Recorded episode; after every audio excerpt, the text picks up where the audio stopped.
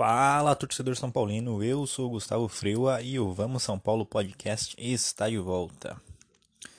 Tive parado porque essa pandemia aí não tem muitas pautas, não tinha muito o que falar, mas já temos uma data aí para o retorno do Campeonato Paulista no próximo dia 22, uma quarta-feira.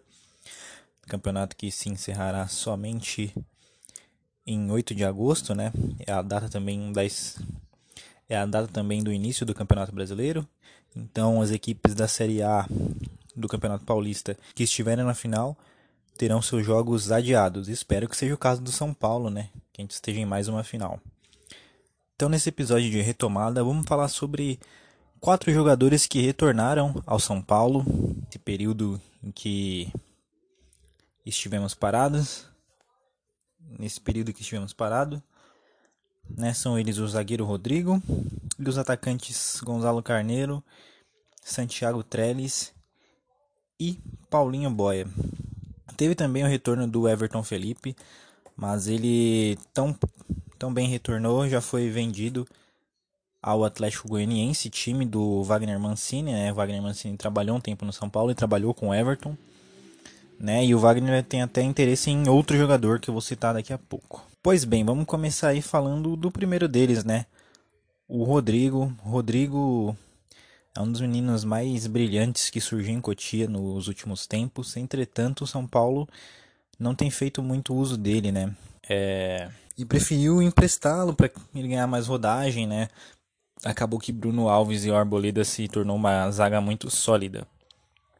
Mas pois bem, né? O Rodrigo chegou no São Paulo com 14 anos, tem mais de 100 jogos pelo time de Cotia.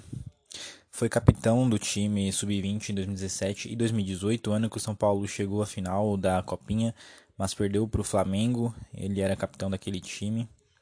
É um zagueiro super seguro. Quem já teve oportunidade de assistir os jogos dele pela base sabe que ele é um zagueiro que demonstra, pelo menos na, nas equipes de base, demonstrou ter muita segurança, né, nas ações ali de tomada de bola e até para sair para o jogo.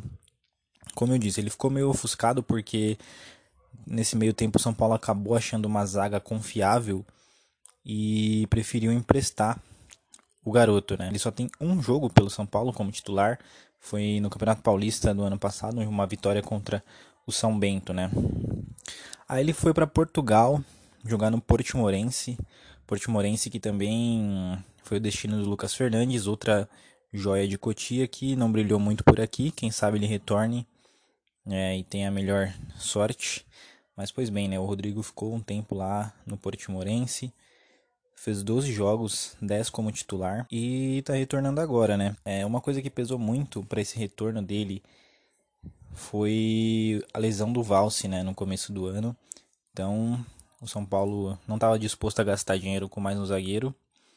Resolveu já na época surgiu a ideia de trazer, de repatriar o Rodrigo.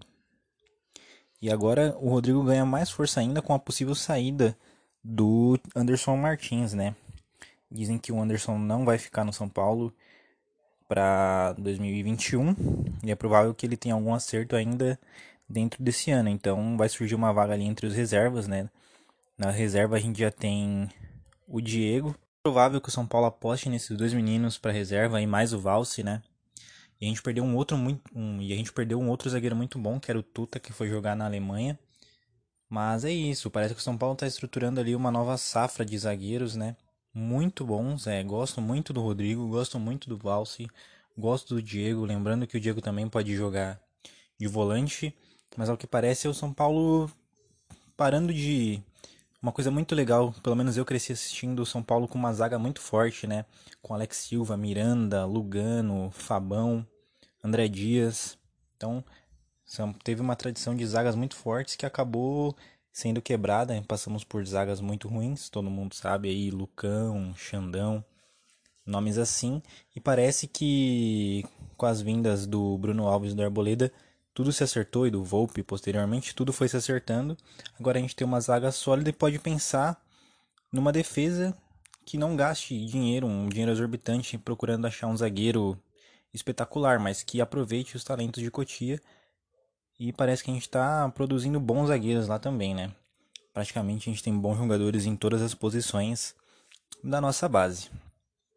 Vou falar do próximo que retorna. Santiago Trellis. O Trellis é, chegou no São Paulo em 2018, vindo do Vitória. Fez um campeonato do Vitória muito regular, né? Não chamou, não parecia não que chamar a atenção de ninguém assim, mas não sei por qual motivo. É, o São Paulo contratou o Trellis, ok. Pelo São Paulo, o Trellis fez 38 jogos e marcou 3 gols. Né? Ele acabou caindo assim, um pouco nas graças da torcida por ser um cara irreverente, parece gente boa. Mas a verdade é que é um atacante bem fraco. Né? Ano passado ele esteve emprestado ao Internacional, também não foi bem no Inter. E esse ano ele está de volta. É, duvido que o Diniz vá utilizá-lo, né? É, eu falei que o Everton Felipe foi vendido ao Atlético Goianiense por causa da relação do Wagner Mancini. O Trellis é outro jogador que agrada ao Wagner Mancini. E também existe a possibilidade dele reforçar o time de Goiás. Então duvido que o Trellis vá ficar no time, até porque é o ataque está ficando muito lotado e isso não é bom porque é muita opção e acaba não utilizando todos os jogadores disponíveis. E sinceramente, com todo respeito ao Trellis, é um jogador nível mediano eu não acho que seja bom pro São Paulo que ele fique, né? Outro jogador que a gente vai citar é Gonzalo Carneiro, Carneiro que veio do Defensor do Uruguai, Outro jogador que não sei como chamou a atenção do São Paulo, mas veio para o São Paulo também em 2018. Tem, olha esse número, 24 jogos e um gol. O cara é atacante. Quem já teve a oportunidade de ver ele no campo sabe que ele é um cara que tenta muito. Ele é muito esforçado, isso não pode, não se pode negar. Porém, ele é muito limitado, né? A favor dele conta a correria e a força de vontade, mas tecnicamente é muito fraco. E para piorar, ano passado Carneiro acabou sendo pego no doping do uso de cocaína, uma suspensão de dois anos, né, do pelo Tribunal de Justiça Desportiva. Porém, essa punição foi reduzida. Então, São Paulo resolveu suspender o contrato dele. Só que esse ano essa suspensão dele foi reduzida para um ano só e como ele já tinha cumprido, o contrato do Carneiro foi reativado junto ao São Paulo e ele faz parte hoje do elenco profissional. É, aparentemente, até agora não surgiu nenhuma proposta de compra pelo jogador, nem de empréstimo, então ele fará, ele estará dentro das possibilidades do Fernando Diniz para o ataque. De novo, acho um jogador extremamente limitado, não sei como ele pode ajudar. Prefiro muito mais ter Pablo e Pato ali mas vai ser um nome para ser utilizado quando precisar, né? De repente aquela situação de desespero, né? Ou quando realmente a gente não tiver atacante para usar, o Carneiro vai estar tá lá à disposição. É, torço muito por ele, mas realmente tenho pouca esperança no futebol dele. E por último, outro que retornou foi Paulinho Boia. O Boia que é um dos casos mais engraçados, né? Porque faz tempo que ele que ele subiu o Boy é mais um que subiu do time de 2018 da Copinha, né? Um time vice-campeão, você realmente espera que vá aproveitar todos os talentos, mas o Boia subiu, fez sete jogos pela equipe profissional, só que o Aguirre, na época quem treinava o São Paulo era o Aguirre e não aproveitou ele, né? Então ele foi mais um que foi pro Portimorense, a exemplo do Rodrigo e a exemplo do Lucas Fernandes. Lá também o Boia não se destacou, é, foi muito mal, muito tímido. Em sete jogos ele só marcou um gol. E aí então São Paulo resolveu emprestar ele mais uma vez, dessa vez emprestou para o São Bento, disputando a, emprestou pro São Bento, ele disputou a Série B do ano passado. Acabou jogando bastante, só que, de novo, é um, um jogador que sem destaque, né? Fez 24 jogos e só 3 gols. Né? Ele é um atacante mais de lado, porém, pelo que eu vi dele, é muito tímido ainda e tá no profissional. Realmente eu não sei o que esperar dele. Gostaria que a gente pudesse utilizá-lo, né? Com mais frequência, né? E na verdade ele nem era para fazer parte do elenco do São Paulo desse ano, porque teve uma proposta do Cruz Azul do México. Tava tudo certinho para ele para lá. E aí nos exames médicos os mexicanos detectaram um problema no joelho esquerdo dele e optaram por não fechar o contrato e devolver ele para o São Paulo. Então, por essa razão que ele está aí hoje disponível também para o Fernando Diniz. E é isso, eu não sei bem é, qual utilidade ele pode ter, né? Talvez possa ser utilizado ali no lugar do, do Anthony, que saiu para o Ajax, talvez do lado esquerdo ali onde hoje aparece o Vitor Bueno, uma possibilidade, mas o grande problema é que realmente ele não tem mostrado futebol, né? E ele teve oportunidades, né? Tanto no Portimorense quanto no São Bento, teve oportunidades de mostrar a bola e, sinceramente, não mostrou nada o destaque como, como sendo um postulante ao time titular do São Paulo ou qualquer outro. Mas vamos torcer, é um menino novo ainda. Se fez parte de um, é, fez parte de um time super vitorioso, então alguma qualidade deve ter. Espero que não seja aqueles casos de meninos que se destacam na base e chegam no profissional e acabam não desempenhando o mesmo futebol. Mas vamos ver, acho que ainda vale a aposta, né? Talvez aí seja a última chance dele dentro do São Paulo, porque vai ficar inviável também para o time ficar emprestando o jogador, arcando com salário e não, tá, não tendo nenhum resultado de volta.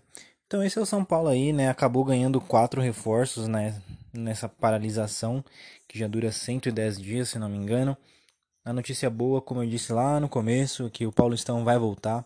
Sinceramente, acredito que o São Paulo e o São Paulo ao lado do Palmeiras são os grandes favoritos ao título. Vai ser bom para o São Paulo essa volta, porque diferente da maioria dos times, o São Paulo vai ter dois amistosos, né?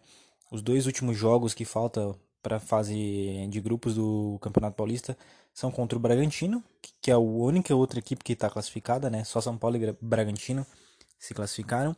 E o último jogo é contra o Guarani. Então, dois jogos que, em termos de classificação, não valem absolutamente nada mas que vão servir como amistosos, como preparação, né? Coisas que, coisa que outros times não vão ter, porque muita gente está brigando por classificação, né? O caso do Palmeiras ainda, que tem uma excelente campanha, mas ainda não se classificou matematicamente, né? O Santos também não se classificou, mas está em vias de. E o Corinthians, caso mais inspirador, que vai voltar num clássico tendo que mostrar resultado para não cair. Então, essa tranquilidade de São Paulo já está classificado vai ser fundamental nessa volta para poder se preparar tanto para o Paulista quanto para o Campeonato Brasileiro, que aí e eu acho que acabou limitando muito os times, né? O Flamengo já seria é, o Flamengo já seria favorito absoluto e como o Campeonato Carioca acabou voltando antes, o Flamengo teve mais tempo para se preparar, então é ainda mais favorito. Então, quanto mais os times de outros estados puderem se preparar, quanto mais os times de outros estados puderem se preparar, melhor, né? Caso de São Paulo e Palmeiras, que eu acho que podem brigar com o Flamengo por um possível título brasileiro. Então, o episódio de hoje vai ficando por aqui. É, agora o podcast está disponível nas principais plataformas, né? Tá no Spotify, tá no Google Podcast, tá no, no Apple Podcast, tá na Deezer. É, não tem como não ouvir mais. Siga a página Vamos São Paulo Podcast no Instagram. Siga no, nos principais, nas, siga nas principais plataformas de streaming. Né? Vou fazer mais episódios. E é isso, um abraço e valeu.